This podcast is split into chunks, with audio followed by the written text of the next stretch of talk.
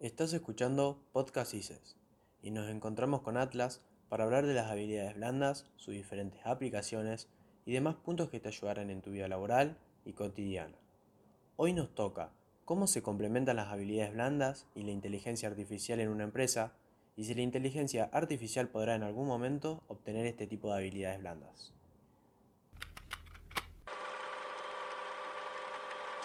Somos el grupo Atlas y vamos a hablar del impacto de la inteligencia artificial en las empresas y la complementación de esta con las habilidades blandas que deben tener los trabajadores.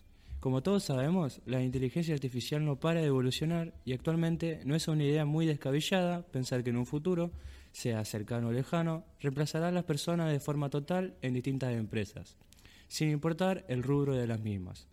La única salvación para los seres humanos son las habilidades blandas y cuán importantes son para las empresas. Y aquí es donde nosotros planteamos lo siguiente. La inteligencia artificial en la actualidad y en el mundo laboral, ¿está logrando el entendimiento, la adaptación y el desarrollo de las habilidades blandas? Buenas, eh, bienvenidos a los oyentes de este podcast. Estamos en un nuevo capítulo del Grupo Atlas, hoy con Yaro Llenero y Santiago Vaso. ¿Qué tal? ¿Cómo andan?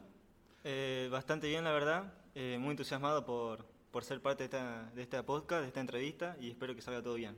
Como va, muchas gracias por la invitación. Esperemos que les interese el tema del que vamos a hablar porque la verdad es algo muy interesante para tener en cuenta y espero que lo disfruten como nosotros disfrutamos haciéndolo.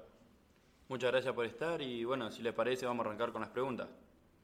Eh, primero que nada, quería preguntarles eh, qué, qué, qué son las inteligencias artificiales. En términos sencillos, inteligencia artificial se refiere a los sistemas o a las máquinas que imitan la inteligencia humana para realizar tareas y que tienen la capacidad de mejorar iterativamente a partir de la información que las mismas recopilan.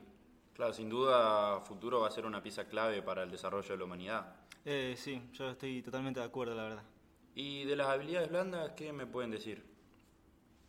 Resumidamente, son una combinación de habilidades sociales, de comunicación, rasgos de la personalidad, actitudes, atributos profesionales e inteligencia social que facultan a las personas para moverse por su entorno, trabajar bien con otros, realizar un buen desempeño y complementándose con las habilidades duras conseguir sus objetivos.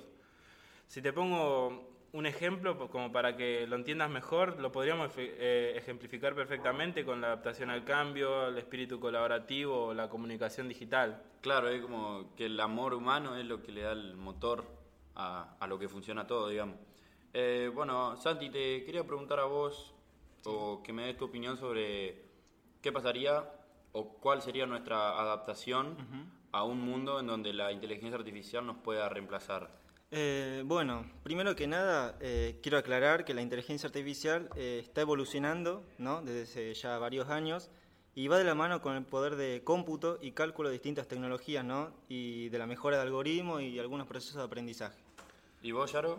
A decir, decir verdad, creemos que no será posible, al menos en un futuro lógicamente cercano, que la inteligencia artificial pueda reemplazar el trabajo humano.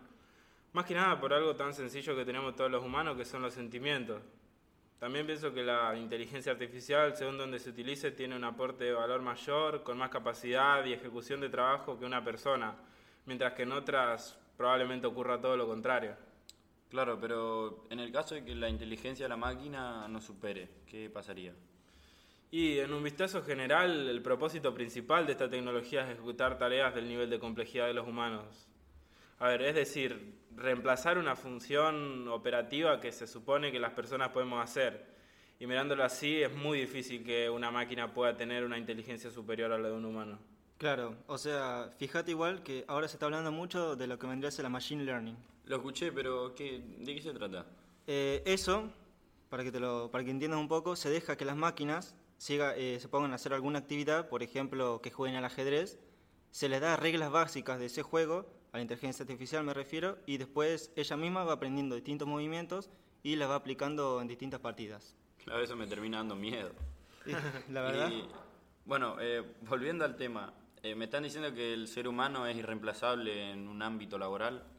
Eh, exacto. Yo considero que el lado humano es tanto la carga como el apoyo sentimental, son fundamentales en cualquier tipo de trabajo, sea de rublo que fuere. Por ese lado consideramos primordial la participación de personas de carne y huesos detrás de todo esto. Sí, obvio, pero tampoco olvidemos tener en cuenta la posibilidad de una empresa en la que su totalidad de empleados posean inteligencias artificiales. Consideramos que dicha situación particular se puede llegar a dar en un futuro demasiado lejano, al menos por ahora. Claro, sin duda hay que dejar que el tiempo nos dé la respuesta, ¿no? Eh, bueno, ahora pasando al presente, supongo que es un tema de interés eh, en las organizaciones que buscan evolucionar tecnológicamente, tal como le es el Centro de Desarrollo CITES, dirigido por Nicolás Toniali. Sabiendo la entrevista que ustedes le realizaron, ¿pudieron conocer su postura? Sí, CITES invierte en las nuevas tecnologías que las empresas desarrollan basadas en inteligencia artificial o algunas de las que tenemos nosotros hoy en día. Pero se está trabajando o siendo parte de esa revolución modestamente en lo que se puede llegar a aportar. Al menos eso es lo que nos sostuvo Nicolás Toñali. ¿Y cuenta con los recursos para hacerlo? Eh, Nicolás afirmó que sí están preparados, están predispuestos a generar esos cambios si se necesitan para avanzar en las nuevas tecnologías y así poder ayudar a crear a otras. Sin duda Sunchales es, está avanzando bastante rápido. Pero dejando de lado las innovaciones de, de nuestra ciudad, me interesaría preguntarle acerca del impacto y la evolución de la misma a lo largo de la historia. Y es un tema complicado. Podríamos empezar diciendo que es una, una idea que empezó más o menos alrededor de los años 40, pero en su momento era, no era más que una idea, básicamente, como, como bien dicho estaba anteriormente, sino que fue con el tiempo que se fue dando mejor, evolucionando y tratando de llevar a cabo para cumplir esos proyectos. Y en los últimos años, sin duda, se nota ese gran avance y ese boom que hicieron las inteligencias artificiales. ¿Y fue la pandemia un impulsor del desarrollo de estas inteligencias? Eh, yo en lo personal considero que sí. Eh, las personas estar mucho tiempo encerradas en su casa eh, permitió que las ideas fluyeran, que surgieran nuevos, nuevas formas de crear inteligencia artificial, de implementarlo en distintas partes de la vida, en distintas actividades. Y yo la verdad que pienso en lo personal de que sí, de que estas nuevas ideas surgieron en base a, la pandemia. Y bueno, para ir cerrando, me gustaría saber qué opinan eh, sobre una discusión que estuve leyendo hace unos días. Eh, planteaba que si una inteligencia artificial creaba algo por sí solo, si podía patentarlo a su nombre. Y mira, el tema es que siempre hay un humano trabajando detrás de esa inteligencia artificial. O sea, me refiero, alguien la creó alguien la programó, eh, hizo que de una manera más o menos directa llegue a crear esos proyectos. Así que yo considero en lo personal que la persona que desarrolló la inteligencia artificial es la que tiene que patentar la idea. Por mi parte, difiero con lo dicho por mi compañero. Yo considero que debemos abrir nuestra mentalidad de cara al futuro, no querer adjudicarse logros realmente no creados por un proceso mental humano. Combatir la tecnología y querer superarla con cualidades humanas es una lucha sin sentido y si se cree que podemos ganar ya estamos perdidos básicamente. Para mí, para mí también eh, coincido con Yaro. Bueno, les doy un, un, ratito para que hable cada uno que quiera decir algo, unas palabras, lo que quiera. Eh, le agradecemos a Nicolás por habernos ayudado a aclarar todas estas dudas y por supuesto haber demostrado su punto de vista en base a este tema. Por mi parte también quiero agradecer a Nicolás porque tuvo un aporte fundamental para nuestra investigación y fue muy enriquecedora la información que nos brindó. Y debo decir que como grupo nos dejó más que satisfechos y a su vez verdaderamente impresionados sobre cómo se, se fue desarrollando la entrevista a lo largo de todas estas ideas y pensamientos sobre la inteligencia artificial. Nuestro planteo para esta entrevista era bastante claro y creemos que Nicolás nos ayudó a dejarlo aún más claro con sus respuestas tan acertadas y directas. Sin dudas, este es un tema que, si bien parece no tener mucha importancia ahora, en el futuro será uno de los pilares fundamentales del desarrollo y evolución. Por lo que pensamos que este podcast probablemente pueda despertar una gran curiosidad, no solo en nuestros oyentes, sino también en muchas personas a lo largo del país y en el mejor de los casos del mundo también, ¿no?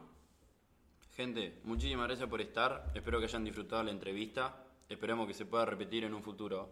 Muchas gracias. Un gusto. Muchas gracias. Desde ya esperamos que haya sido de su agrado el capítulo de hoy y que ustedes sean los siguientes en plantearse este tipo de escenario en un futuro, ya que en realidad cada día que pasa estamos más cerca de estas innovaciones.